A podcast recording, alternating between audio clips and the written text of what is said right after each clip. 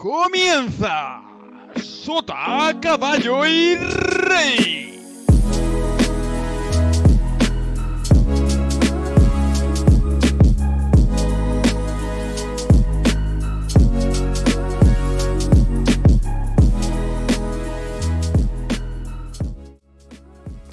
Y cuando queda hora y media para la medianoche, bienvenidos a todos a Sota, Caballo y Rey, programa número 2 de la segunda temporada. En este programa hablaremos sobre el cambio climático, sus consecuencias y formas de evitarlo. Eh, queremos daros las gracias y pediros disculpas en primer momento por faltar la semana pasada. Estábamos los tres muy cansaditos. Oh, uh, uh, La semana pasada fue una cosa mala. vamos. Fue desastrosa. Fue la vuelta a la, la vuelta a la normalidad, o digamos a la rutina, mejor dicho, como de lo que hablamos la- la- el programa anterior, pero mal, ¿vale? Entonces, queremos disculparnos y decir que no volverá a ocurrir, que lo sentimos mucho.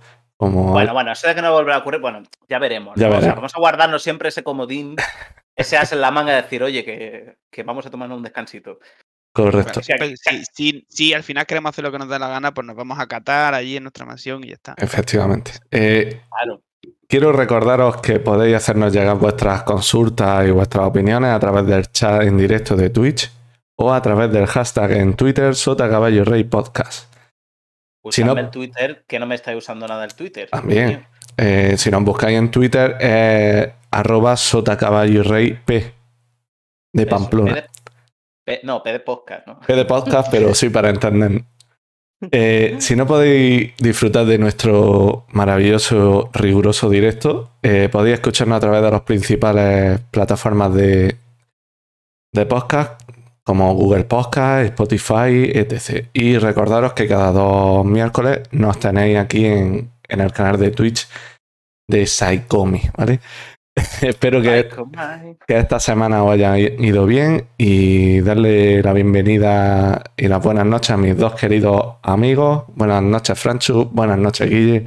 ¿Cómo estáis por esas lejanas tierras, chicos? Pues por Ponte. aquí muy bien, la verdad, muchas gracias por preguntar.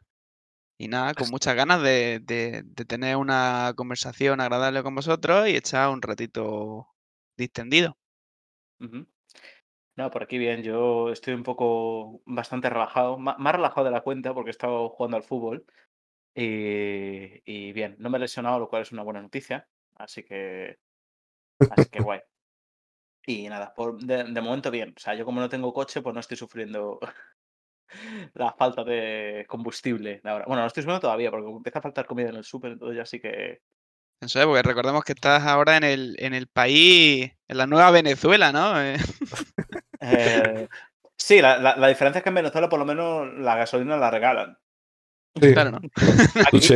aquí, aquí no, tío. Está, está la cosa bastante. Aunque, aunque dice, ¿no? Ha salido ahora el gobierno a decir de no, no, no, es que no hay, no hay falta de, de combustible y tal, ¿no? Las refinerías tienen combustible, sí, claro, pero es que no, es, es que no llegan. Y además es que yo no sé si es que los ingleses en su en sus eh, en, en sus años recientes no han pasado por mucha carestía o algo, pero que en cuanto sienten que puede faltar algo, eh, mariquita el último, ¿sabes? Entonces, claro, eso al final, lo, que- lo que a lo mejor, si no, si la gente se lo hubiera tomado con calma, como se lo suelen tomar eh, bastante, em, ah, no, pues mira, no voy a llenar hoy, pues bueno, pues ya, pero como todo el mundo se ha puesto y dicho, no, no, no, voy a hacer cola de media hora pa- para llenar el depósito, pues... A ver, eh, los, lo españoles con el confinamiento no somos los mejores para dar lecciones de no ir a avasallar. ¿eh? En este caso, Yo, yo, yo estuve muy tranquilo en mi casa y bueno, y con paciencia. pero tú no tienes coche. Bueno, pues, y, me, y me- y me alegro. y, y- me alegro. Una tranquilidad, ¿no? Sí, pues, pues, pues, pues yo qué sé, pues no. Pues no me vais lejos del centro, yo qué sé. Bueno, ta- Eh, también hay una gran subida del coste de la energía. En... La luz Uh. es brutal, vaya. Sí, sí, de hecho. de- Ya no, hecho- ya no es el tema únicamente de la, del lo- tema logístico del Reino Unido, si ya sino ya a nivel mundial el, el suministro de energía. Ayer leí un, un, un tuit que, que venía a decir que, bueno, que el precio del barril de Brent, ¿no? De petróleo, eh, ha llegado a tocar los 80 dólares. Y dicen que ese es el umbral del dolor. O sea, cuando empieza a pasar de los 80 dólares para arriba, los países empiezan a sufrir. Y eso significa que básicamente las economías entran en recesión y medio que no colapsan, pero, pero se pueden poner las cosas bastante feitas. Así que cuidado, vamos a ver en, en qué acaba esto. Pero Bueno, hay- creo que si echamos una, una vista a los gráficos del nivel del, del precio del petróleo allá por 2006-2007, vemos que todavía incluso hay un poco de margen de subida ¿eh? en el histórico. Así que que no nos sorprenda que, que- que esto, que este picorcito que tenemos con el precio de, de la luz, pues todavía, todavía nos dé sorpresa. porque en, en Alemania, ¿cómo está, Frank? Pues la verdad que no hay grandes noticias ni, ni grandes titulares alrededor del tema.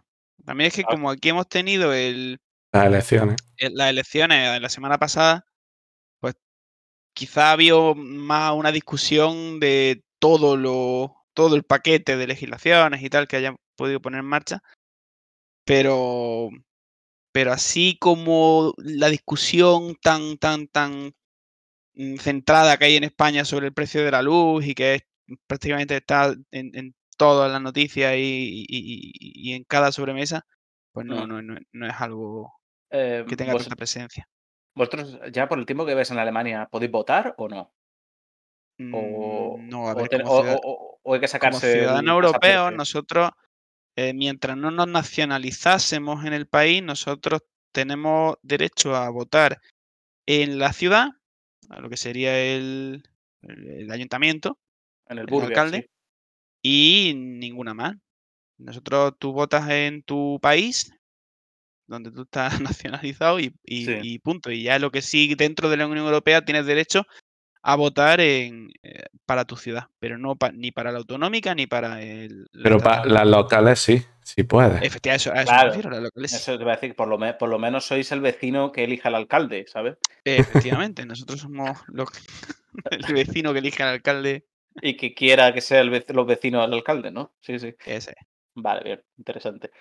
Bueno, eh, como primer tema o primer punto que vamos a tocar hoy de- del tema del calentamiento global y tal, eh, ha ha habido una cosa antes de entrar en, en directo que me ha gustado mucho que ha dicho Guille y son los negacionistas del cambio climático.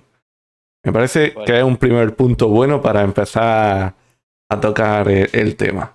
Eh, voy a empezar yo esta vez como el burro primero, ¿vale?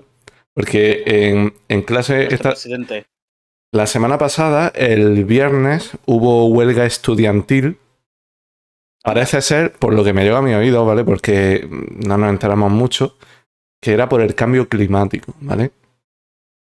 Y eso me, lle- Vale. me llevó a, a hablar con un profesor, porque digamos que la mitad de mi clase sí fuimos, me incluyo, y la otra mitad no. Pero Sí. prácticamente todo el instituto no fue. Estaban las clases vacías, no se dio clase lectiva y tal, pero estuvimos.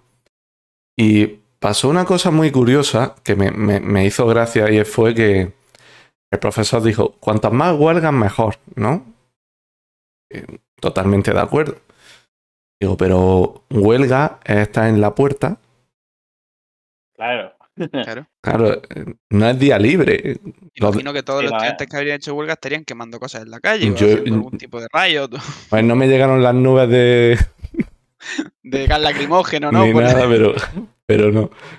O sea, en ese punto discrepé. Y al día, la semana siguiente, cuando ya tuvimos que repetir esas mismas clases, porque digamos que los que fuimos el viernes dimos clase, pero con la condición de que el lunes se iban a volver a dar las mismas clases.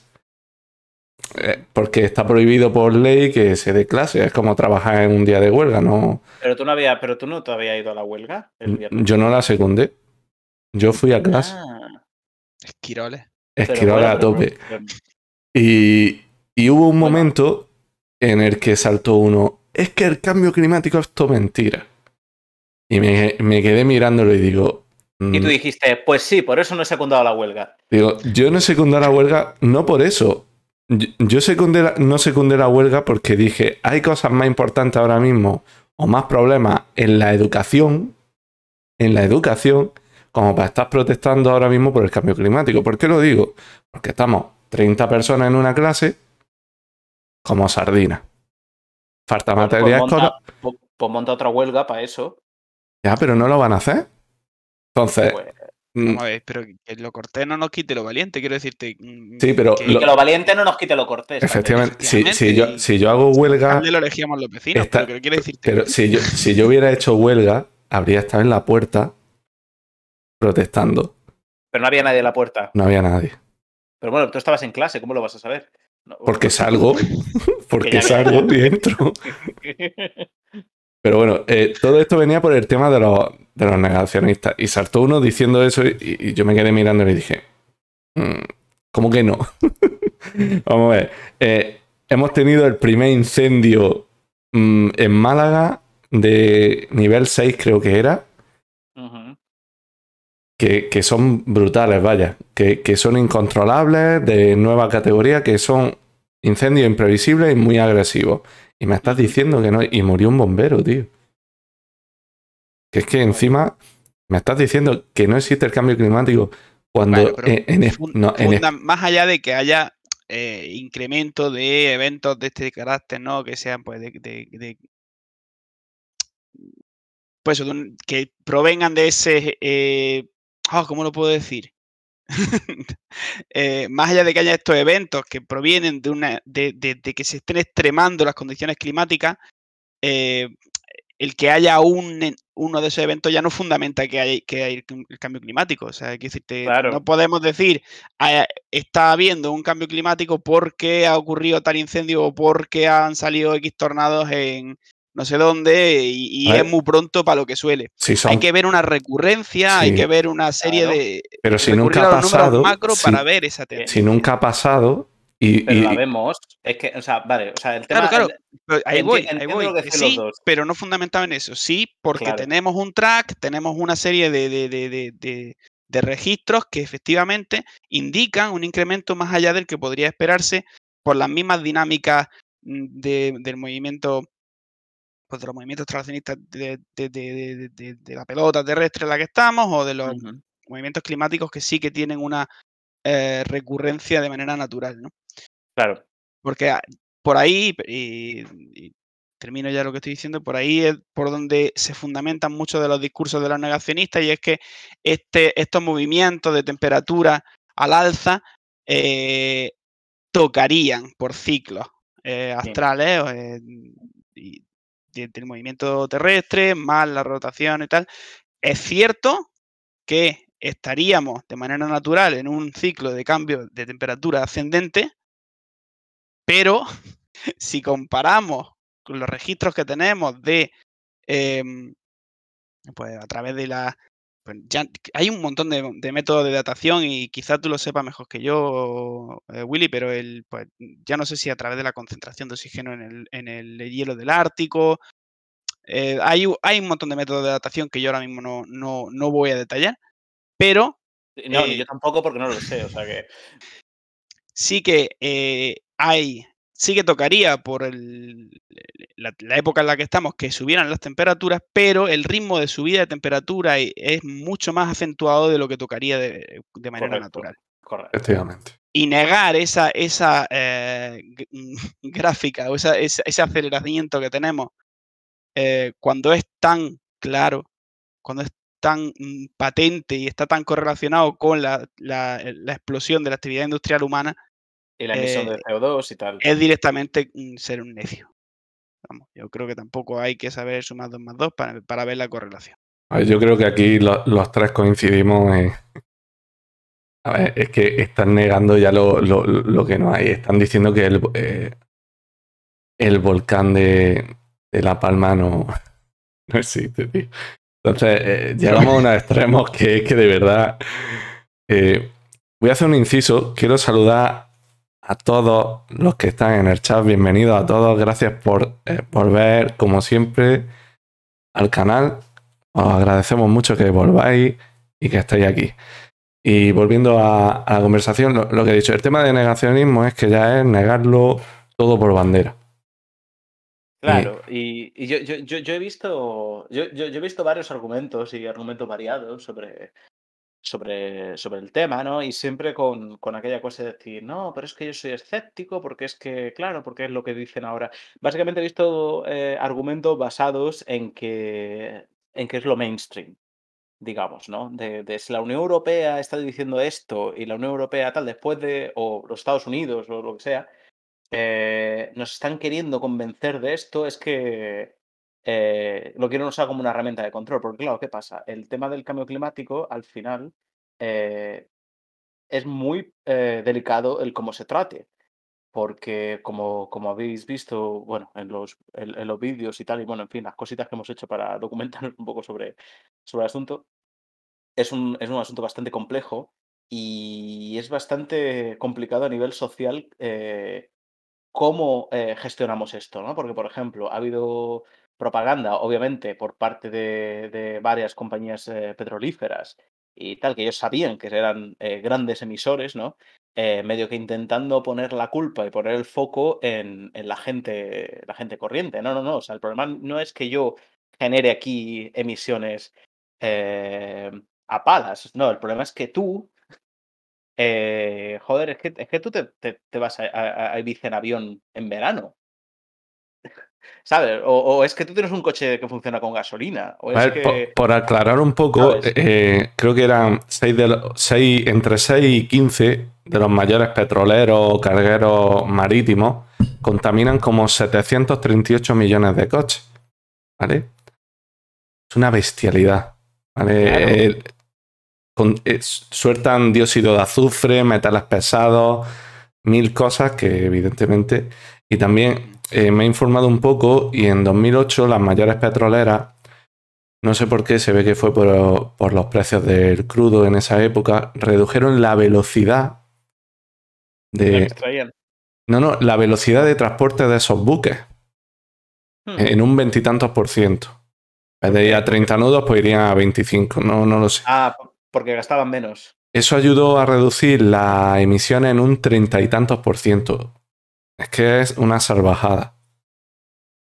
Es Entonces- que, no, eh, y, y- y- y a ver, o sea, hemos tenido un, un experimento natural, eh, voy a decir fantástico, entre comillas, ¿vale? Por la parte de lo que nos ha mostrado, eh, dejando de lado todas las consecuencias negativas que ha sido el COVID, ¿no? Eh, o sea, hemos visto cómo, cómo han bajado, ya, ya no solamente las emisiones, que también han bajado bastante, pero los niveles de contaminación en muchos lugares y tal, o sea, el cómo en realidad todo esto se traduce en que nuestro estilo de vida general, global, eh, es insostenible como es, ¿no? Entonces, yo creo que, que, como decía antes, ¿no? Es, es una, cosa delicada porque primero, ¿dónde ponemos el- el foco? ¿No? Porque eh, nos han intentado convencer durante mucho tiempo que si no reciclamos y botamos el cartón en la, eh, tal, en la papelera correcta, eh, estamos destruyendo el planeta, ¿no? Cuando hay otros mecanismos, o sea, hay, hay otros contaminadores que nos dejan, como has dicho tú, ¿no? O sea, en, en el suelo, ¿no? Sí, y- y- y- y el tema también es que yo creo que hay muchos que, que son, digamos que, escépticos porque lo ven como una maniobra de los países desarrollados, que ya se han desarrollado y que ya han contaminado todo lo que han querido a lo largo de la historia, para poner eh, trabas a la hora de que otros países menos desarrollados, que ahora están empezando a desarrollarse, ¿no? Pues como algunos países en África, Asia, por ejemplo, eh, pues para que no se desarrollen tanto, digamos, ¿no? Dicen, no, no, no, oye, ahora el cambio climático, tenéis que dejar de emitir. Y dice, pero bueno, claro, yo, yo me pongo en el lugar de esos países, pero, pero bueno, ¿cómo es posible? ¿Sabes? ¿Cómo, cómo, cómo- ah, o sea, ahora países como, como yo qué sé, eh, como, como Ruanda, Nigeria y tal, no, ahora me vas a decir a mí que tengo que usar coche eléctrico, ¿sabes? Claro. Entonces es, es- es muy complicado de, de- tratar ese asunto, ¿no?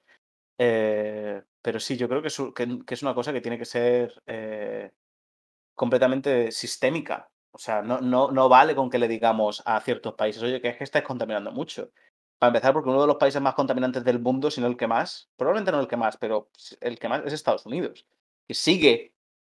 eh, ¿por qué? Porque también es un país que es completamente afuera to- todo, todas las grandes empresas contaminadoras que hay y el ejército, que no te lo pido tampoco el ejército, eh, el estilo de vida eh, norteamericano es como es, o sea, es todo, en- gira- todo gira en torno al coche y al vehículo privado, o sea, es lo más eh, antiecológico que te puedas imaginar, ¿no? sí, pero no es solo el coche, estamos hablando de Y todo no el, solo, el- no solo, todo el, la estructura de- del modelo consumista, una, correcto. eh, porque ya no es solo el, porque hay, hay muchas maneras de contaminar y de acuerdo que los métodos de transporte son una de las que tienen una gran parte de la emisión, de la culpa de, las emisiones de CO2 en el planeta y, otro, y de otros gases, pero eh, otra gran parte viene de eh, toda la producción de, pues, de, bienes, tanto inmuebles como, como móviles, o sea, ya sean electrodomésticos, eh, la misma producción de los, de, los utilitarios, los coches, el, la construcción de nuevas viviendas, construcción de infraestructuras, todo, todo lo que es producción eh, tiene un coste también en CO2 que es mucho más grande que la única parte que mm, pudiera contribuir el, hecho del transporte en sí. los, Estados Unidos efectivamente tienen un, modelo de transporte basado mucho más, de una manera mucho más potente sobre el coche, pero mm, no hay que olvidar que el, la potencia de consumo de una familia norteamericana es mucho mayor que de la de otros países. Eh, la cultura del, consumo allí es mucho más exacerbada, allí mm, tienen mm, otra manera de consumir mm, y el, gasto es mucho más potente, con lo cual esa rotación de electrodomésticos, esa rotación de coches, esa rotación de, el requerir nuevos productos, es más intenso y eso hace que también el, gasto por la producción de esos materiales sea más aumentado, ¿no? Entonces, eh, vemos esa correlación que hay entre la potencia económica y el, y el, producir más carga de CO2 en el ambiente. Eh, comenta, ¿Lo comentas tú o comento yo, Antonio? Chat. Mm, bueno. Si quieres, coméntalo tú, por mí sin problema. Vale, vale, pues eh, nos, eh, la niña de los cables, Laura, que otra vez nos acompaña, nos está pasando datos por el chat. Dice que China eh, es el primer país del mundo en emisiones, con 9,8 millones de toneladas de emisiones de CO2 por año, imagino. Y que Estados Unidos es 4,9, que es casi la mitad. Bueno, hay que dar el dato. Dice también que Alemania es el país europeo con las mayores emisiones de CO2 debido a su gran dependencia del carbón, que eso, eso es otro melón que podemos abrir un día, ¿no? Eh, y, el, y el, un cuarto de las emisiones de CO2 de toda la Unión Europea provienen de Alemania. Un cuarto, señores. Eh, tengo algunos amigos que, que están muy cabreados con, con, el tema de que, de que, de que nos están diciendo los alemanes que tenemos que cerrar las centrales de carbón y tal, eh, dejando un montón de gente sin trabajo cuando ellos están eh, abriendo y, volviendo a usar eh, carbón. Claro, ¿qué pasa? En Alemania, y eso seguramente Fran podrás decir más cosas sobre ello, ¿no? Ha habido un movimiento antinuclear muy fuerte y han cerrado una cantidad de centrales nucleares y, además desde, desde Fukushima más. Sí, sí, y, no ya solo en Alemania, sino ya mm, forzando a países vecinos para el cierre de centrales nucleares que estuvieran en zonas colindantes que pudieran afectar también a, al territorio alemán, ¿no? En caso de desastre, pues qué bueno. A ver, aquí... es más discutible qué, qué, probabilidades puede haber de un desastre nuclear, en qué condiciones. Mm. Eh, ahí podríamos también hablar, pero es cierto que ha habido ese movimiento antinuclear en Alemania y que eh, si lo hubieran eh, cambiado por, por, pues, producciones energéticas de otro, em, de otro corte, pues, de, cortes renovables y, de, y que no fueran contaminantes, pues de acuerdo, pero, pero el, cambio o la sustitución de, producción energética no ha sido en ese sentido, sino que ha sido a través de eh, intensificar la quema de carbón y de la necesidad de, gas, em, de gas ruso para el, para el abastecimiento, ¿no? Da, mucho la sensación de dejadez por parte de las autoridades de no haber dado un cambio. Claro, eh, ese es otro tema, Antonio, porque es que justo me quiero retraer al punto que tocábamos antes de los negacionistas, y es que mm, cuando tienes esa, esos movimientos de gente que cree pues, en las conspiraciones, este movimiento de negación, ¿por qué me están hablando del cambio climático? Esto es que le interesa a las corporaciones promoverlo. ¿Estamos viendo que las corporaciones de verdad quieran tirar hacia allí o que los gobiernos estén haciendo movimientos para llevarnos hacia una lucha contra el cambio climático? No, para nada, es al revés. O sea, ¿qué, conspiración puede haber montada en torno a que esto le interese a ciertas grandes corporaciones o grandes poderes? Es al revés. o sea, amigos conspiracionistas, no. Ahí es una necesidad el, luchar contra el cambio climático porque no, nos interesa a todos y precisamente es tan difícil porque los poderes económicos no van a luchar por ello si de hacer dinero se trata. A ver, yo... Bueno, perdón. Yo es que en, el tema nuclear creo que nos han metido un gol muy grande. Me da la sensación, porque se habla mucho de los residuos nucleares y tal, y extrapolando un poco lo que ocupan esos residuos. Que, a ver, yo esto sigo una cuenta en Twitter que es la de arroba operador nuclear, que es un técnico nuclear de para sí, algo, leído. Eh, hace una defensa muy. Tiene un libro y hace una defensa muy a favor de la. Y en base. No es que te diga que la, la energía nuclear es mala. ¿Vale? La energía nuclear no es mala. Lo malo es cuando hay un accidente nuclear.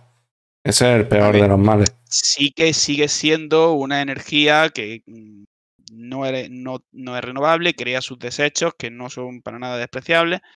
Eh, sí, pero en tema de espacio. El gran peligro que siempre se tiene en cabeza, que pues, estos desastres que pueden ocurrir pues, por catástrofe o por eh, errores humanos, eh, son los que más asustan, son siempre los que siempre se abocan y no tanto el, tema de los desechos, ¿no? Y es cierto que a la hora de la utilización de energías eh, nucleares estaríamos em, supliendo con energía mucho más limpia de cara al, aporte de CO2 a la atmósfera que el que podemos tener con la... Claro, claro por, megavatio eh, producido que el que tenemos con la quema de carbón, con la cogeneración. Ah, en esta parte eh, yo achacaría, porque a ver, aquí se mezclan muchos intereses y tal, pero sí es verdad que cuando te abstraes un poco y tiras para atrás, eh, ahora mismo está surgiendo un capitalismo verde. Claro, ahí quería llegar yo. Claro, ¿qué quiere decir? Que te están diciendo que eso es malo, pero porque hay, mm, digamos, esas corporaciones que hemos hablado antes, ahí sí van, porque te van a cobrar más, van a obtener más beneficios. La energía nuclear ahora mismo es la energía más barata de producir, de, las que hay, porque sí, la solar tal, pero lo que es producción, que tú digas, pulsa un botón y se pone a producir, es la nuclear. Entonces, no han sabido... Bueno. Sí. O sea, es, es ahora la más barata porque la, eh, en general, la gran, el gran número de construcciones de centrales nucleares se hizo ya hace mucho tiempo y la amortización de, las centrales ya está hecha. Si tú me dijeras esto mismo dentro de 20 años, la, o sea, si habláramos de este mismo tema dentro de 20 años, la energía de, eh, proveniente de, la quema de gas, por ejemplo, sería mucho más barata porque las centrales de cogeneración, por ejemplo, en, en, Algeciras se hicieron hace 10 años. Sí, pero no, no el coste de amortización todavía no está hecho. No me refiero por el coste de amortización. es que a la, me, pongo en, ese, en esa tesitura. Eh, también hay que decir que los reactores de fisión, no de fusión nuclear, sino de fisión, están ya a la vuelta de la esquina. Y esos tipos de. Los de fusión. Los de fusión. Al revés, es al revés. los de fusión son los que tenemos ahora. Cierto. ¿Eh? Fisión, eso. Eso, los, de fusión. Los de fusión, si Dios quiere. Los de fusión. Mm, vamos, hace poco leí otra noticia que el prototipo que hay desarrollándose en Europa, creo que era, mm, ha dado un vuelco enorme y que estaba ya produciendo, que estaba el núcleo a 3000 grados que decían más que el sol, una bestialidad, vaya. Y que, habían conseguido, eh, digamos, ¿cómo se dice? Neutralizar el núcleo y mantenerlo estable y tal, y, tenían muy, muy buena pinta ya. Pero vuelvo a lo de antes. No, no se ha pillado el toro y con el capitalismo verde este. Mm, ¿puedes explicar un poquito más en qué, qué consiste o qué te refieres con lo de capitalismo verde? A mí no me queda claro. Guille quería hablar mejor de eso. Te lo puedo dejar si quieres. Porque yo, yo del tema sé que y aquí en España están intentando ya implantar ciertas cosas con la excusa de no, es que es por el planeta y tal, y al final acabamos pagando más y nos toman por primo. Claro, claro, No, yo, entiendo por dónde vas y yo creo que se puede escenificar, aunque yo diría que el capitalismo verde va un poco. Eh, tiene otros matices, ¿no? También, pero eh, el otro día estaba hablando con, con un amigo que se quejaba airadamente de que, la, de que la, esa famosa empresa de la que usted me habla de transporte, ¿no? de autobús, que cubre la ruta entre Motril y Granada, le quería cobrar un extra eh, por, por, la huella de CO2 que su viaje iba a tener, ¿no? Y, claro, yo, y yo que, he hecho ese, ese, camino recientemente, digo, no, pero eso es optativo. O sea, eso te lo ponen ahí, pero después a la hora de pagar decides si lo pones o no lo pones. Él no había llegado hasta ahí, decía que es que hay que ver, que es que el, el precio del autobús está mucho más caro que hace un año, dos años, eh, no sé qué, y que esto es culpa, pues, pues como del capitalismo verde, ¿no? Y yo fui allí, hice una simulación, además que estaba fuera de casa y tal, y te digo, mira, solo por, por mirarlo voy a mirar. Y, y, llegué hasta el final, cuando ya te toca pagar, y efectivamente yo, yo, tenía razón, me, me, acordaba bien de que eh, es optativo. Y lo gracioso es que para un, para un sencillo de, de motriz hasta Granada, creo que eh, esa aportación que puedes hacer para cubrir tu, huella de tonelada, de kilos de CO2 y tal, era de 3 céntimos. Y fue como, bueno, pues bien, menos mal que es objetivo porque si no nos vamos a arruinar aquí, ¿no? Wow, 3 céntimos. Vale, o sea, a ver. Luego, volviendo, volviendo, o sea, viéndolo un poco de forma más general, sí que es verdad que, claro, que hay. Yo, he visto, ¿no? Pues movimientos en ese sentido, ¿no? De de decir, no, es que bueno, es que estamos haciendo una cosa más verde y tal, eh, paga más, porque eso lo veo más en, el tema, mm, fíjate, de los alimentos, de los alimentos orgánicos, que ahí no tiene tanto que ver con el cambio climático, pero sí con aquella cosa de no, porque este alimento es mejor, porque ha sido creado sin, eh, sin pesticidas, sin no sé qué, sin no sé cuál, y ahí sí que yo he visto una burbuja de alimentos que, que no son tan mejores como los normales, digamos, pero para tu salud y para tu tal, pero sí que te lo venden por, por un, yo sé, por un 10, 20% más, ¿no? Es, eso por un lado. pero ¿y qué excusa? Eh, mm, porque ¿Bajo qué premisa te lo venden más caro? Porque yo sí que entiendo que ese tipo de, línea de negocio puede tener consecuencias eh, buenas para el sentido de la, lucha contra el, cambio climático del que estamos hablando. O sea, al fin y al cabo, eh, yo creo que no hay otra dentro del sistema capitalista en el que vivimos y, de cómo funciona el, movimiento del dinero en nuestro, en nuestro mundito.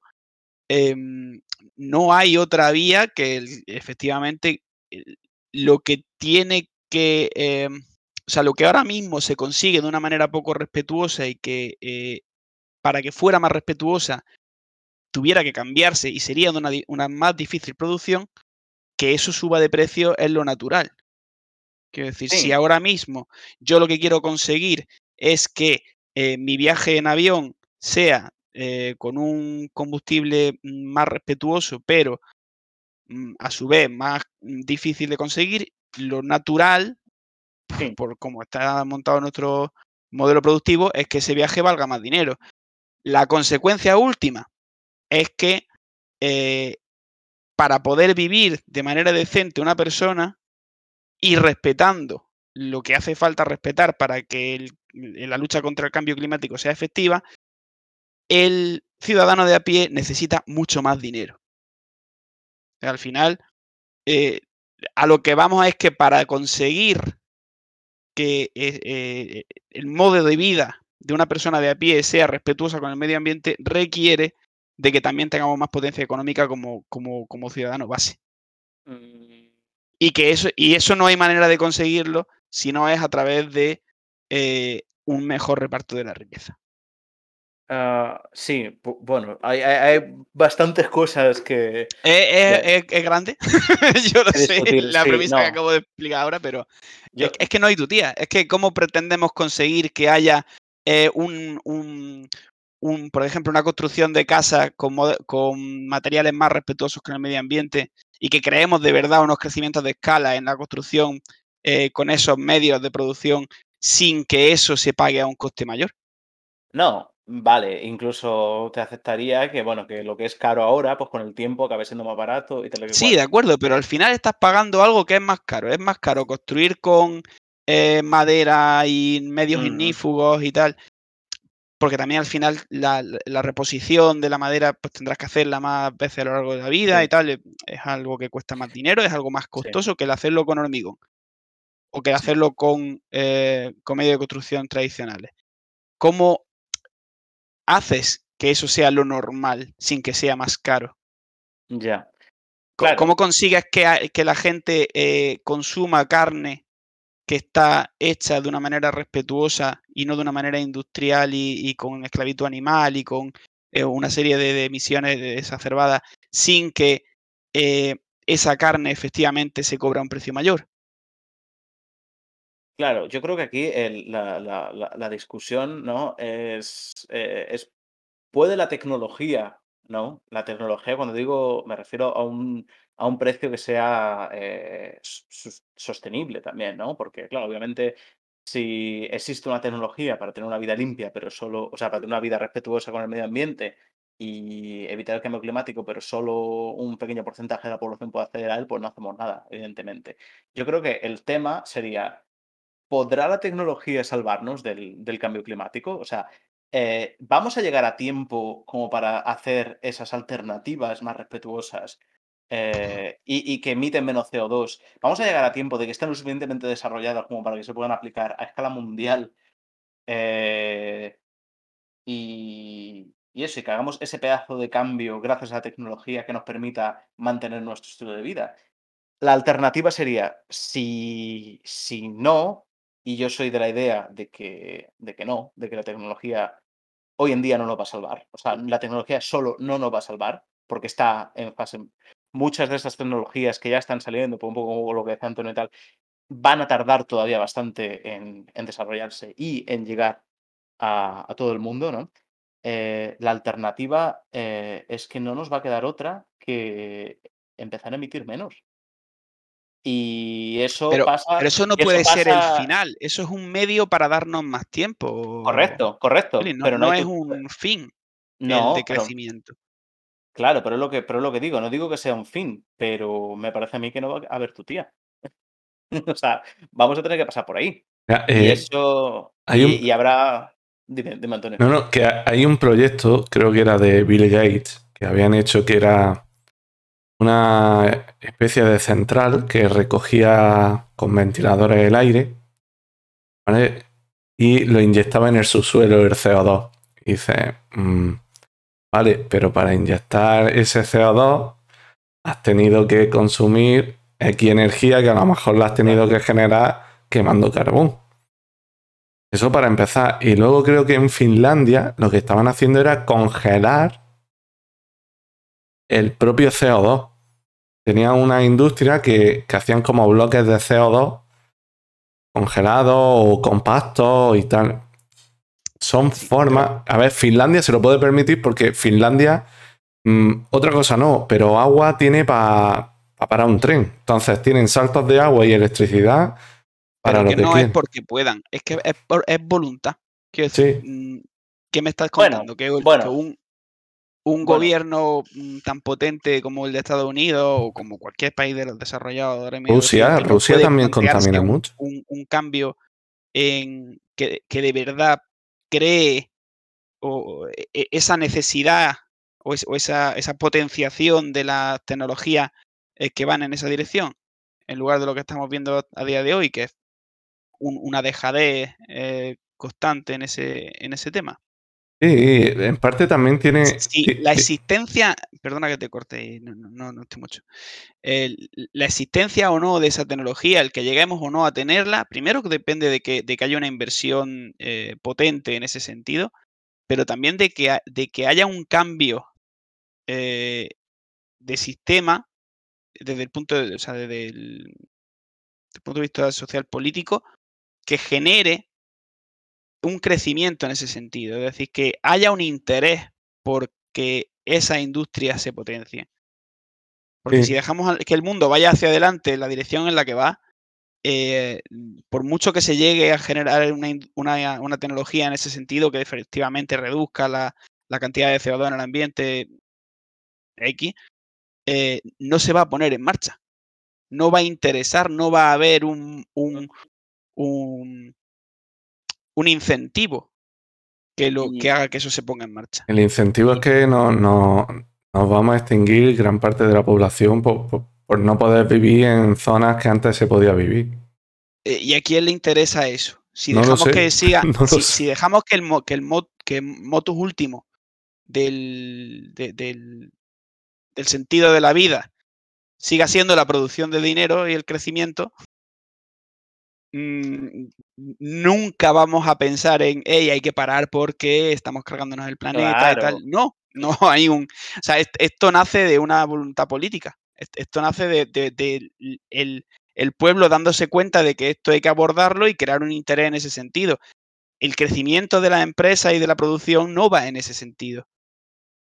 Con lo cual, si se sigue premiando la producción en sí, el crecimiento de la producción como fin en sí mismo, no vamos a ir en esa dirección. También habría, habría que hacer un inciso en que eh, la cantidad de seres humanos en el planeta puede que sea inviable. Eh, yo la verdad que no, no, tiraría por ahí. Creo que ha habido bastante mm, no, no, yo creo que eso no. no lo digo, no, voy a hacer un Thanos ahora, un, un, chasquido, tío, pero hay que ponerlo en.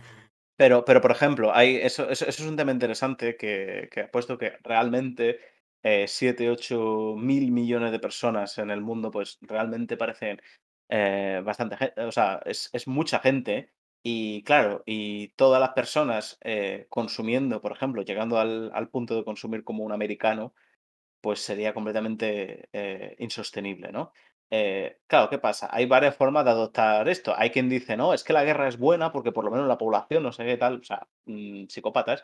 A, mi modo, a mi modo de ver, yo creo que si el norte global, ¿no? O sea, Europa, Estados Unidos, Canadá, tal, contribuyesen más eh, y de una forma respetuosa, ¿no? Porque hay muchas formas de, de tal. O sea, mm, el ejemplo más reciente, por ejemplo, es eh, la lucha de Estados Unidos en Afganistán, o sea, que les ha ido súper bien, vamos. Pero digamos, si fuera de una forma honesta, eh, existe una, una correlación negativa entre el nivel de desarrollo y la natalidad. Por una cuestión muy, muy, muy sencilla. Si tú consigues que, si tienes dos hijos y sobreviven y tal, pues a lo mejor no te planteas tener más. Ahora, si tienes una mortalidad infantil y sabes que de ocho hijos que tengan, a lo mejor te sobreviven dos, pues vas a hacer muchos. Entonces, existe una correlación negativa. Países más desarrollados tienden, a tener, a tener menos hijos. Entonces, eh, y, vamos a hacerlo bien, vamos a hacerlo más en ese, en ese sentido. Yo sé que todo esto que estamos diciendo aquí en, en la barra de este de nuestro bar eh, suena muy fácil, pero obviamente es eh, bastante, bastante complejo, ¿no? Eh, nos está quedando un programa muy serio para lo que somos nosotros, también te lo digo. no, pero está bien, yo creo que está, que está entretenido. O sea, si, si a los que nos están escuchando no les gusta, pues yo qué sé. Que se vayan. Tienen muchas opciones, tienen muchas opciones. Claro, joder, pudiendo, pudiendo estar viendo a, a Skynet, o sea, ¿por qué están aquí viéndonos a nosotros? Es que... Mira, por, hacer una parada un poco polémica y tal, como nos gusta a nosotros, eh, el tema de la comida, un, gran impacto son las vacas en el calentamiento global, porque son, emanan gases de metano por un tubo y son también culpables, pobrecillas, culpables de, del calentamiento global. ¿Por qué? Porque los gases que sueltan son de, efecto invernadero y tal. Entonces, si nosotros los como... Míos también, Antonio. Los míos también. Eh, Hemos contado el, metano que generamos nosotros con Efectivamente. somos unos cuantos también. Pues no somos. Si nosotros como consumidores eh, bajamos el consumo de ternera, pues un 100% a, ¿qué te digo yo? A un 20%, pues se acabarán reduciendo las reses que estás criando los ganaderos porque no será rentable. Entonces, eso a la larga pues será contaminar un poquito menos. Eso es un paso. Eh, recomendaros también un, un vídeo de Quantum Fracture que puso Franchu en el grupito que teníamos nosotros, que se llama 20 maneras, 26 maneras de reducir, eh, de evitar el cambio climático, creo que era, de luchar contra el cambio climático. 26 formas de luchar contra el cambio climático. Sí, os lo pongo por el chat para los que queráis echarle un ojo. Y el vídeo está muy bien, dura 20 minutitos y como siempre en ese canal, mm, todo de manera científica, bien expuesto y espectacular. Entonces. ¿qué podemos hacer nosotros como consumidores para reducir la huella de carbono, como ha dicho Guille, o simplemente para luchar contra el cambio climático? Porque el cambio climático no es solo la huella de carbono, digamos, a mi modo de ver. Hay muchas formas de, No, cuidar el Claro, planeta. Eh, tenemos los océanos llenos de microplásticos. Eh, estamos comiendo plástico porque los peces, al comerse esos microplásticos, lo, meten dentro de la cadena alimenticia. Entonces, son muchas cosas. Y nos estamos cargando el planeta. Así de claro. Pero no nosotros como generación. Nosotros, en parte, hemos llegado y nos ha tocado. Pero si no hacemos nada por evitarlo, eh, seguimos con la rueda y no la rompemos.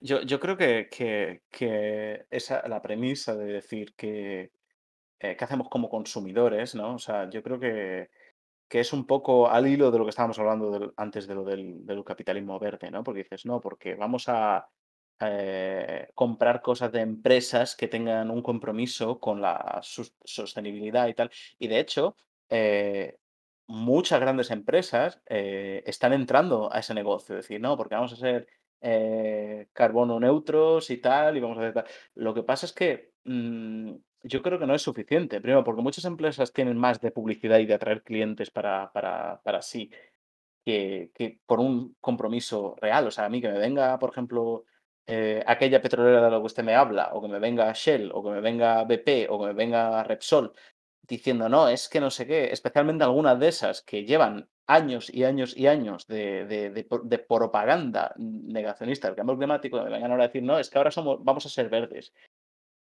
Pues oye, yo es que no, no, no creo en esa, en esa idea de que como consumidores, o sea, de que, de que la vía eh, que sí, que realmente, o sea, a nivel global, si comiéramos menos carne, menos, o sea, no digo a lo mejor eliminar, pero si comiéramos todos menos carne, especialmente los que más carne comen, eh, que son esos gringos de los que usted me habla, eh, ya haría un gran papel. Pero nosotros como consumidores individuales, que yo creo que ese es el, tema fundamental, ¿no? O sea, no se puede eh, reducir todo esto, como muchas veces hace en el capitalismo, ¿no? A acciones individuales. O sea, esto tiene que ser una cosa completamente colectiva. Cuando digo colectiva, digo global.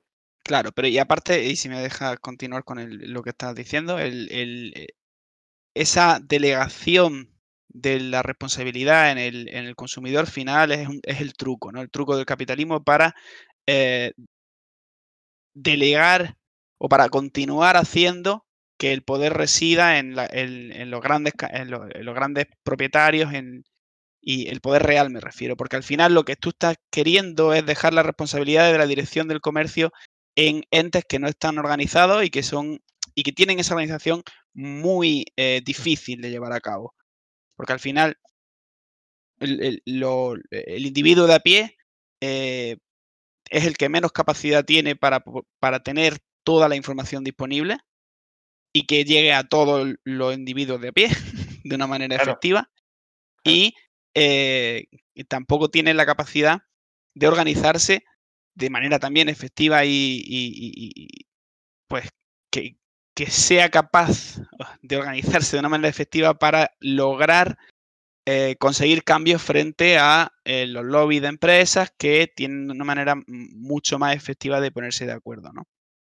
El, eh, yo- creo que el- el- al, al fin la vía por la que tiene que llegar un cambio es precisamente el instrumento que tiene ese pueblo llano, ese individuo de a pie, para ponerse de acuerdo, que no es otro que el gobierno. pero al fin y eh, al cabo, el- el- el- los modelos de representatividad eh, tienen ese funcionamiento de que el, el- el que representa al ciudadano contra los poderes eh, económicos es el, es el gobierno. Con lo que nuestra vía de lucha tiene que ser efectivamente eh, presionar a nuestros representantes y eh, castigar a los representantes que no luchen en la dirección que a nosotros nos conviene para efectivamente conseguir que se creen una serie de estándares que eh, no dejen que haya una oferta, por ejemplo, en SBP que te ofrecía una gasolina verde, ¿vale? hablabas tú de que hay productos. Ah, sí, bueno. Sí, sí. De, que la opción no verde sí que esté disponible para el que no se lo pueda permitir. Porque entonces estamos eh, eh, em, creando esa dinámica falaz que delega de nuevo la responsabilidad de la elección en el consumidor último, que eh, lo que va a crear es que haya consumidores que efectivamente por la elección de esos productos más baratos caigan en situaciones más miserables. Porque el empresario va a venir y te va a presionar y va a decir, ah, no, sí que no te hace falta tanto para vivir, puedes efectivamente comprar la gasolina barata y entonces te queda más para que ahorres. Y entonces empezarás a valorar menos los productos o esos derechos que sí que, esos productos que sí que podrías elegir si efectivamente no estuvieran disponibles, esas opciones baratas y no tan responsables. también... Es el, es el gobierno el que tiene que definir una serie de estándares que establezcan qué es lo mínimo. Y que eso que es lo mínimo sea lo que efectivamente es respetuoso con el medio ambiente. Sí, pero lo, que se saca un poco de lo que tú has dicho al principio es que es un problema a base del sistema económico. No hay otra. Es, el gran problema del capitalismo. Eh, claro, porque el, tema es ese. O sea, si intentamos eh, hacer cosas, por ejemplo, para electrificar eh, el campo, por ejemplo, de los camiones, ¿no? Y, el vehículo puntual, porque se pone mucho, últimamente se pone bastante el foco en, en que sea ah, el coche eléctrico, porque no vas a hablar coche eléctrico y tal. Pero es que aunque hagas eso, eh, o sea, en realidad el problema es más de fondo, porque aunque vayas poco a poco buscando alternativas más limpias, eh, nada garantiza que vamos a seguir en ese, en ese círculo de cada vez más creciendo, cada vez usando más recursos a un ritmo más elevado, eh, y tal, que aunque la energía, la mayor parte sea proveniente de renovables, pero es que de qué sirve si seguimos en ese ciclo cada vez más rápido y de, y de, y de crecimiento exacerbado, ¿no? O sea, y eso, y eso se, se, se, ha visto, o sea, que el hecho de, de que tú eh, electrifiques y tal, al, final lo que hace es que la gente acabe usando más electricidad todavía. Si tú tienes la sensación de que lo que estás haciendo no causa un impacto tan grande, pues usas más. ¿Que tendrá a lo mejor un impacto global menor? Pues no lo sé, pero pero yo creo que tenemos que un poco cambiar la mentalidad. O sea, no sirve, volviendo al tema de antes, ¿no? O sea, la tecnología no nos va a salvar. Aunque tuviéramos la tecnología un poquito más avanzada, eh, pero no nos va a salvar si nuestra idea es, vale, ahora que tenemos todo esto resuelto, pues vamos a crecer más todavía, porque ahí no será el CO2, pero serán otras cosas que nos van a poner en, en, una, en un problema, ¿no? Hay una... Eh, bueno, dime, Antonio. No, no, yo ahora hablaré sobre el tema del coche y tal, que hay una cosilla ahí me gustaría comentar. Vale, déjame que os cuente, porque estuve oyendo un podcast hace tiempo, que aunque es... Eh, era un podcast eh, patrocinado por Acciona, que bueno, que es otra empresa también que, no, que está bastante centrada en las renovables, aunque ha tenido algunas cosas cuestionables, ¿no? Pues como muchas grandes empresas, ¿no? Eh, pues bueno, pues hizo un podcast sobre sostenibilidad y tal, porque esa es, digamos, la bandera que están eh, defendiendo ahora, bueno, desde hace tiempo, ¿no? Y teniendo ese disclaimer, eh, contaban cosas interesantes, ¿no? Y una de ellas que me pareció especialmente interesante fue una cosa que le llaman el, dividendo del carbón o algo así, ¿no? Eh, que lo han puesto en práctica en algunos países, como Canadá, por ejemplo, y que está funcionando bien. O sea, ojalá podamos extenderlo al mundo entero, pero ya, ya veremos eso. ¿En qué, ¿En qué consiste? Entonces, consiste en lo siguiente. Eh, las o sea, el, gobierno pone un precio y dice, vale, pues por cada tonelada de carbón que esta empresa emita, que cada empresa emita, eh, pues vas a pagar un canon de tanto en impuestos, ¿vale? Y, además ese precio del carbón eh, va aumentando progresivamente a cada año, de forma que a la empresa le tiene un incentivo para ir poco a poco emitiendo eh, menos y menos carbono porque, porque saben que eso va a ir creciendo y, y en aumento, ¿no? Y que, claro, ¿qué pasa? Esto obviamente pues, va a afectar a, a empresas, va a afectar a, a, pymes, va a afectar a, a, a familias, ¿no? Porque bien o mal, pues en mayor o menor medida, pero todo el mundo acaba emi- emitiendo CO2, ¿no? Pero, ¿qué pasa? Claro, dices, esto no será muy popular, porque claro, la gente dice, joder, me vas a subir los impuestos. Pero el tema es que, claro, como quien más emite, más paga, ese dinero todo que se colecta y que se recauda de toda esta, mm, de, este impuesto, se, se usa para eh, bajarle los impuestos precisamente a pymes y a familias. O sea que todo lo que se recauda al final se, se compensa bajándole la parte, digamos, proporcional en impuestos a toda esa gente. Entonces, digamos que como que todo el mundo contento, casi todo el mundo. Es muy claro, buena idea. es, bu- es buena idea. Eh, y claro, y el tema es eso, que, que es muy importante que, se que, se- que ese precio y ese canon se ha incrementado con el tiempo para tener una... Claro, ¿qué pasa? Se ha intentado hacer en otros países, creo que hubo una iniciativa más internacional, no sé, incluso China, eh, en fin, se intentó hacer en- a, a escala internacional, ¿no? Pero claro, ¿qué pasa? El problema es eh, que, claro, ¿qué precio le pones al carbono? Entonces, claro, cada país quería poner su propio precio y cada uno tenía una opinión sobre qué precio tiene que tener el carbono. Y en muchos casos donde se aplicó, sí que se vio que el precio era demasiado bajo, probablemente por ciertas presiones, ¿no? Eh, como para realmente crear un incentivo. Entonces había empresas que sí, que pagaban aquel canon, pero no reducían año tras año las emisiones, porque el precio aún así les salía a cuenta pagarlo y no cambiar gran cosa. Entonces, es una buena idea, pero yo creo que hay que, intentar implementarla bien. Bueno, lo, lo que yo quería comentar de, de los coches es que actualmente nos están vendiendo que el coche eléctrico es el futuro y el futuro si la energía que usamos para cargarlo es energía verde o limpia. Si vamos a cargar esos coches con energía producida por el carbón, no vamos a ningún lado. Entonces, para mí el futuro, ahora llegué a verlo, es el coche de hidrógeno. Que, por ejemplo, Hyundai lo, vende. Lo que pasa es que es una tecnología pues cara. Ahora mismo es como todo. Si no construyes muchos modelos, pues esos pocos que hay valen mucho. Entonces, ¿qué tiene de bueno el coche de hidrógeno? Pues que tú llegarías a tu gasolinera de turno, echas hidrógeno líquido, el coche, pues con la pila de hidrógeno que lleva, haría lo que tiene que hacer, yo no sé lo que hace, y transforma el hidrógeno en electricidad. Y por el tubo de escape del coche, el coche suelta agua. Entonces, lo único que contaminaríamos es a la hora de fabricar esos coches. Y esas baterías, porque el coche llevará unas baterías y tal. Bueno, en el proceso de, de la sintetización del hidrógeno líquido, que ya no sé qué, qué, qué se, qué proceso sería, la verdad. No, yo tampoco lo sé. Transporte y tal de ese hidrógeno líquido, etcétera. Habría que medirlo igual también. Entonces, eh, por Es que lo ejemplo, habrán medido, digo yo. Ah, busco, claro.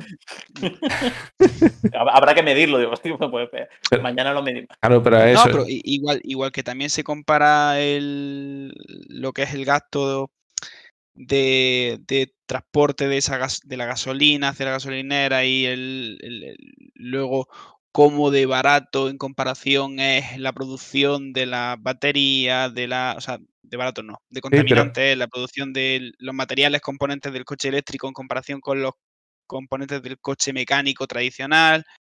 em, sí, y pero esa medición de Sí, todo el Sí, proceso y del- Francho, pero partimos de la base en que el elemento que hay más abundante en el planeta es el hidrógeno. Entonces, partiendo de eso, quitamos cárteles de, de oligopolios del petróleo, etcétera, etcétera. ¿Por qué? Porque incluso del agua del mar acabarían sacando hidrógeno.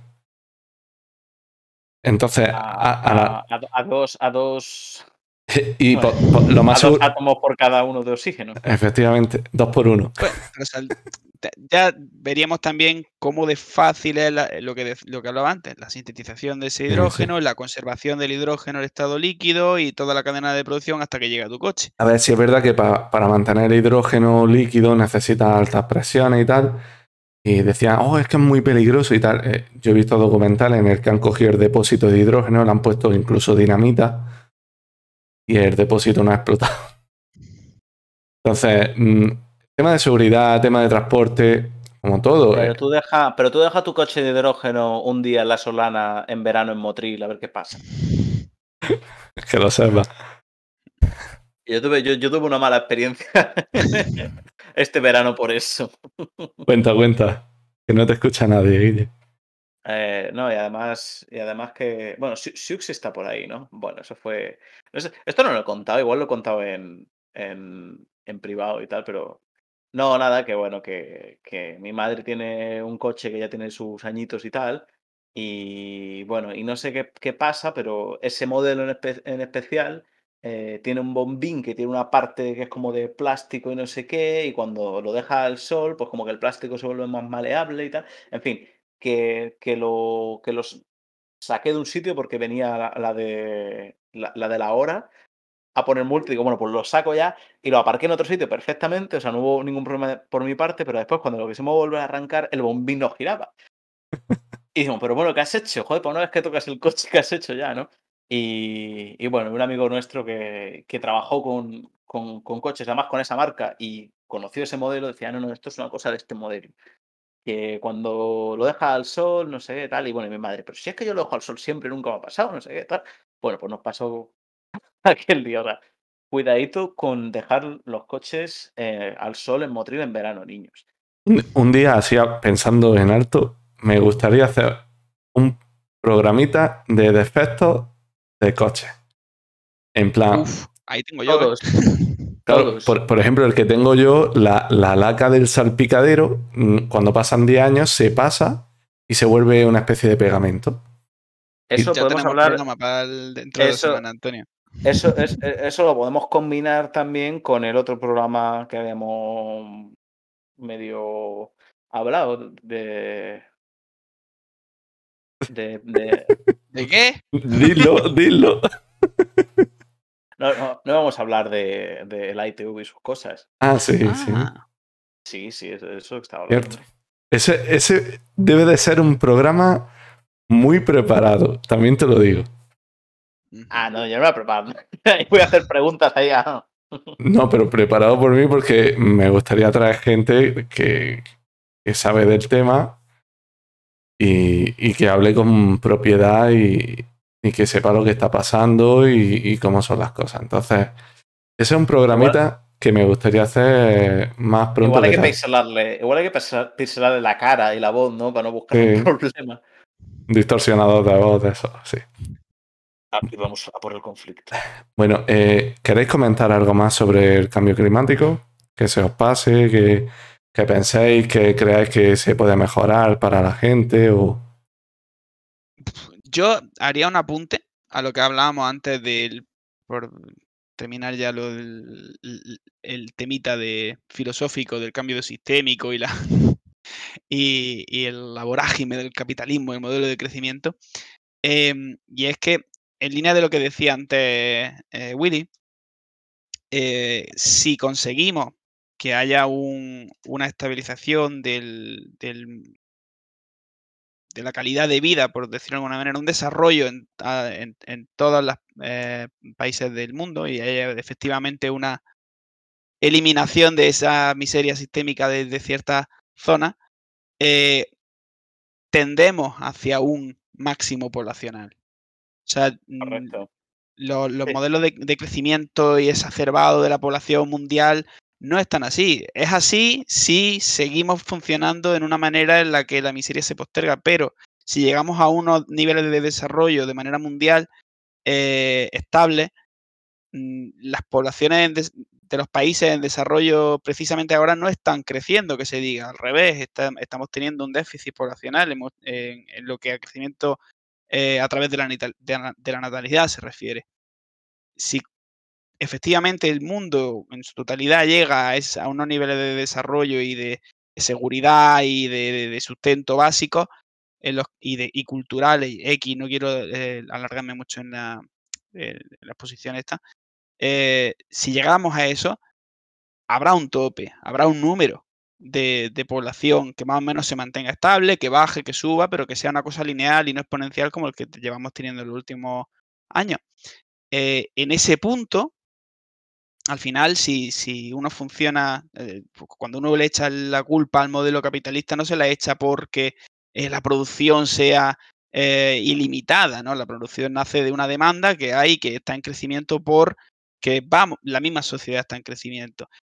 Es cierto también que el capitalismo fuerza a, em, ese consumismo exacerbado, pero nace también, o sea, hay, hay que vigilar qué dinámicas son porque crece la sociedad y efectivamente hay más necesidad de, em, de producción de materiales, etcétera, y qué dinámicas nacen de que eh, los productos que estamos creando no son sostenibles.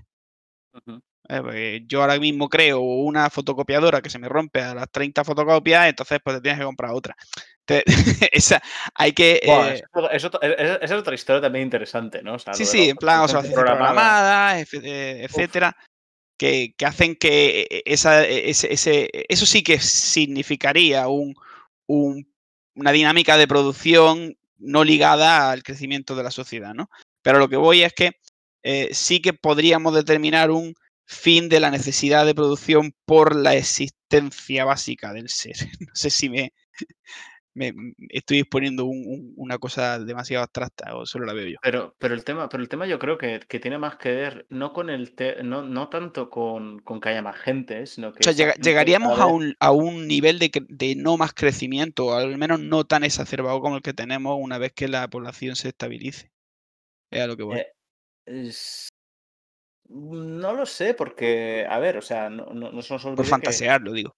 Claro, no, no, pero, pero, pero, pero, el tema es eh, de qué sirve, por ejemplo, pues como decía antes, ¿no?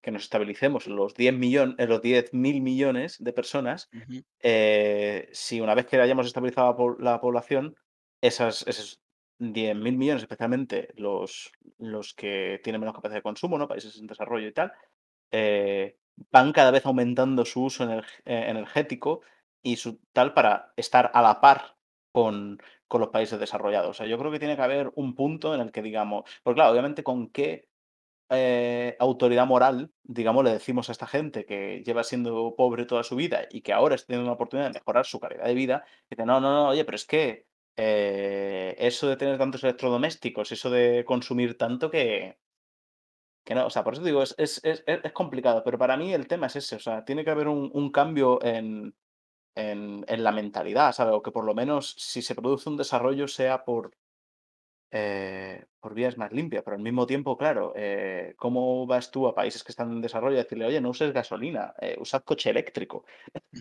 Se, solo, se, resume, Guille, se resume en quién le pone el cascabel al gato. ¿Quién es el que coge? sí. También un poco decir, lo que, yo creo que la dirección va en no le digas tanto a ese, o sea, no, no vas a ir con esa autoridad moral a decirle al país que, deje de producir, pero sí que puedes tú desde la posición del país desarrollado decir bajo mi estándar. yo no. Voy a, voy a introducir esa serie de estándares que decíamos desde el estamento político de mm, control del, de, de, esas dinámicas consumistas, de la creación de estándares sostenibles, etcétera o, voy a, o voy a ayudarte a, desarrollarte. O sea, es que hay muchas, es que hay muchas formas. esa es otra dirección. hay muchas formas. O voy, a, voy, a, parar de contribuir por intereses puramente económicos, voy a parar de contribuir a la desestabilización de ciertas regiones eh, geográficas que o tienen petróleo o tal. Eh, tiene mucha culpa eh, el estado actual de la geopolítica. Eso está claro. Eh, estamos hablando, por ejemplo, China eh, está sufriendo invasiones en, el mar de China para Mainri eh, últimamente constantemente por parte de Estados Unidos y Gran Bretaña. es lo de siempre. No hay un vive y deja vivir, ¿no? vamos a montar una guerra ahora en otro sitio, con otro enemigo, para... Entonces, mm, ya cansa. Porque, esto, parte un poco de, la, de, de, una mentalidad, yo creo, malentendida, ¿no? De que, de que es todo como un, juego de suma cero, ¿no? O sea, de que si yo, de si tú tienes alguna ventaja, yo la estoy perdiendo. Entonces yo necesito eh, putearte a ti para yo continuar manteniendo mi, mi, nivel, ¿no? Entonces, claro, tú, piensas todo lo que ha pasado en Oriente Medio en los últimos años, en buena medida ha sido porque un país tan dependiente del petróleo como Estados Unidos eh, ha necesitado mantener el, el, precio de la gasolina muy barato. O sea, en Estados Unidos eh, la gasolina es mucho, o era por lo menos, pero mucho más barata de lo que es en, en, Europa, porque tienen un acceso a un, suministro, digamos, eh, mejor y porque ellos necesitan, para que funcione su economía, necesitan que la gasolina sea tan barato. Y si hay que meterse en alguna guerra a, tomar el control del petróleo de la región, pues... Sí, pero que le ha, le ha salido más caro. ¿eh? estaban hablando de 20 mil millones de dólares. Claro, pero la cuestión, pero, la cuestión es eh, ¿a dónde han ido, a dónde ha ido ese dinero? Porque lo habrán perdido unos, pero lo habrán ganado otros. Claro. O sea, que no, nos engañemos. ese, cuando se dice, no, es que se ha gastado no sé cuántos trillones de dólares, no sé qué tal. O sea, ese dinero no, no se desaparece, va, va, a algún lugar, ¿no? Y, yo imagino que eso, que pues hay muchas empresas que, que algo se habrán llevado, porque es que si no, no se hubieran metido en primer lugar. o sea, es que esto es todo. Ah, es todo una mierda. Bueno, bueno, no ese es el mensaje con el que os quería dejar, chicos. Bueno, pues si no hay nada más. Con estas sabias palabras nos, vamos a despedir hasta el próximo programa.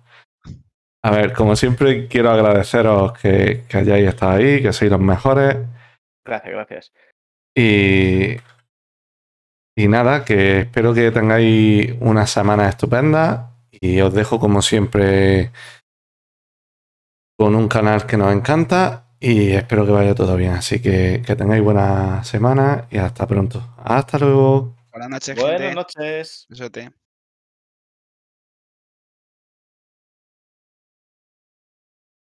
Pues esto ha sido un poco todo.